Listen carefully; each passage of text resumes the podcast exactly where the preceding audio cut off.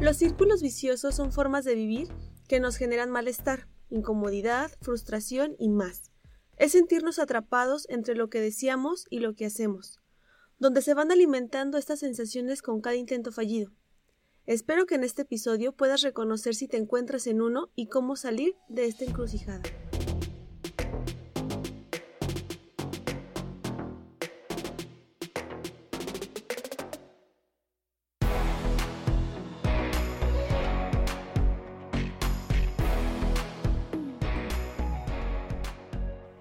Los círculos viciosos son una serie de acciones y pensamientos que repetimos una y otra vez, y que al alimentarse entre sí de los intentos fallidos nos alejan de nuestros propósitos.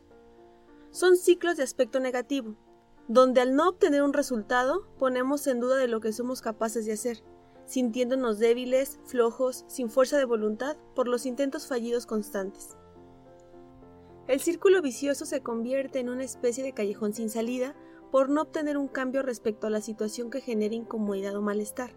Por lo general, esto sucede cuando queremos desarrollar un nuevo hábito. Por ejemplo, si mi propósito es comer de manera saludable, voy con un nutriólogo, tengo el plan alimenticio, deserto en el plan, me desespero, empiezo a comer más por ansiedad, subo de peso y vuelvo con el deseo de comer saludable y así sucesivamente.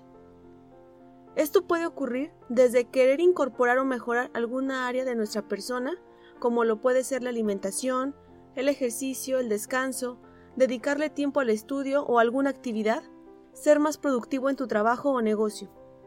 Incluso lo podemos transportar en la dinámica de pareja, esas famosas relaciones conocidas como intensas, donde es una constante discutir, terminar, regresar, estar en la fase de luna de miel, inician de nuevo las discusiones, terminan, regresa y el ciclo se repite. Si estamos envueltos en alguno de estos círculos, es muy común sentirnos frustrados y con la sensación de quiero pero no puedo, inseguros de ¿realmente lo querré? ¿Por qué si lo deseo termino haciendo otras cosas menos importantes para mí?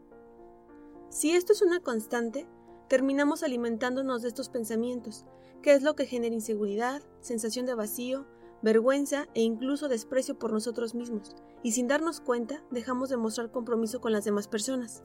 Es decir, confirmamos y no vamos a determinada reunión, llegamos tarde al trabajo, a las citas, damos promesas cada vez más seguido y menos acciones, llenándonos de justificaciones con los demás.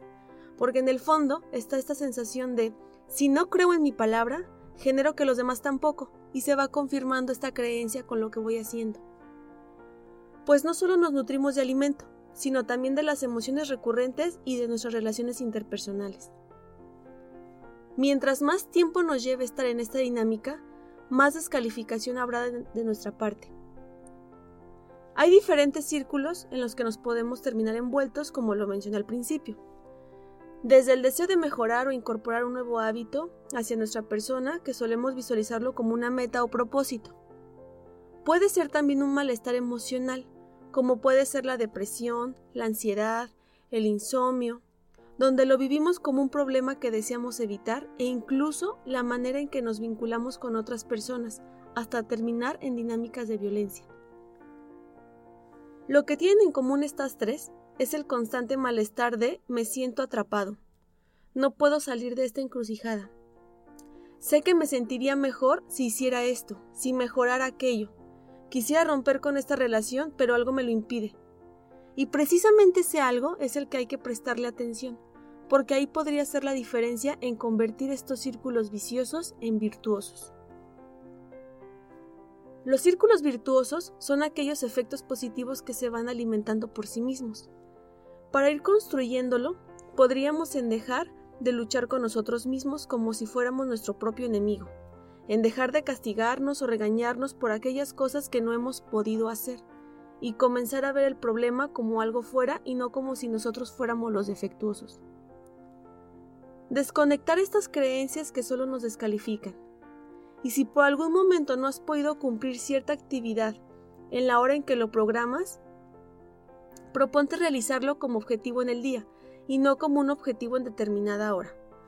Por ejemplo, si tu meta es retomar ejercicio una hora y te gustaría que fuera en la mañana para eficientar tus tiempos, pero por alguna razón se te hace tarde, sigues desvelándote, amaneces cansado, etc., Proponte hacerlo en el día, que sea un propósito por día y no con una hora en específico.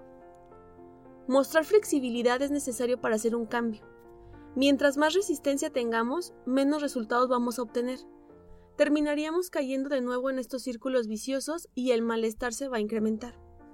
Otro de los aspectos que nos hacen caer en la dinámica es esperar resultados inmediatos y permanentes. Es común que nos flagelemos porque un día no fuimos constante, porque no hicimos lo que teníamos planeado y retomamos viejos hábitos o manías como manera de manejar la frustración o desilusión.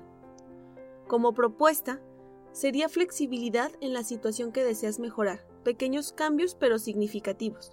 Esto es lo que te va a generar una diferencia a motivarte o a retroalimentar de forma positiva, a comenzar a sentir seguridad, estar contentos, entusiasmados, se va a alentar a que se vayan cumpliendo los demás pasos sin sobreesfuerzo, a disfrutar del proceso, a tomar decisiones desde la convicción y no desde la emoción. Dejemos que nuestras acciones se vayan nutriendo de aquello que sí tenemos, de lo que somos y no de lo que deseamos ser. Entonces sí podremos cumplirnos. Comprometernos con la decisión y asumir las posibles incomodidades que implica el cambio. Porque ahora lo que te mueve no sería el malestar, sino el propósito. Darnos cuenta que nos frena es crucial para atenderlo y no sabotear todo lo demás. No se trata de controlar el problema, porque por intentarlo es lo que termina haciéndose un vicio, una trampa, sino más bien indagar por qué sigue ahí, qué no hemos querido ver, de qué me está ayudando a tener esta situación, y volvernos a cuestionar esto que queremos y para qué lo queremos. Quizá ahí también te diga el camino a otra posible solución.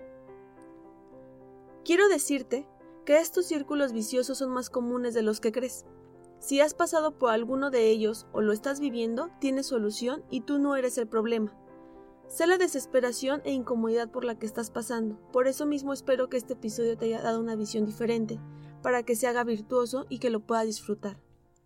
Gracias por escucharme, espero que te haya servido este episodio y me encuentras en mis redes sociales, en Facebook y en Instagram como Fernanda Contreras Psicóloga. Hasta la próxima.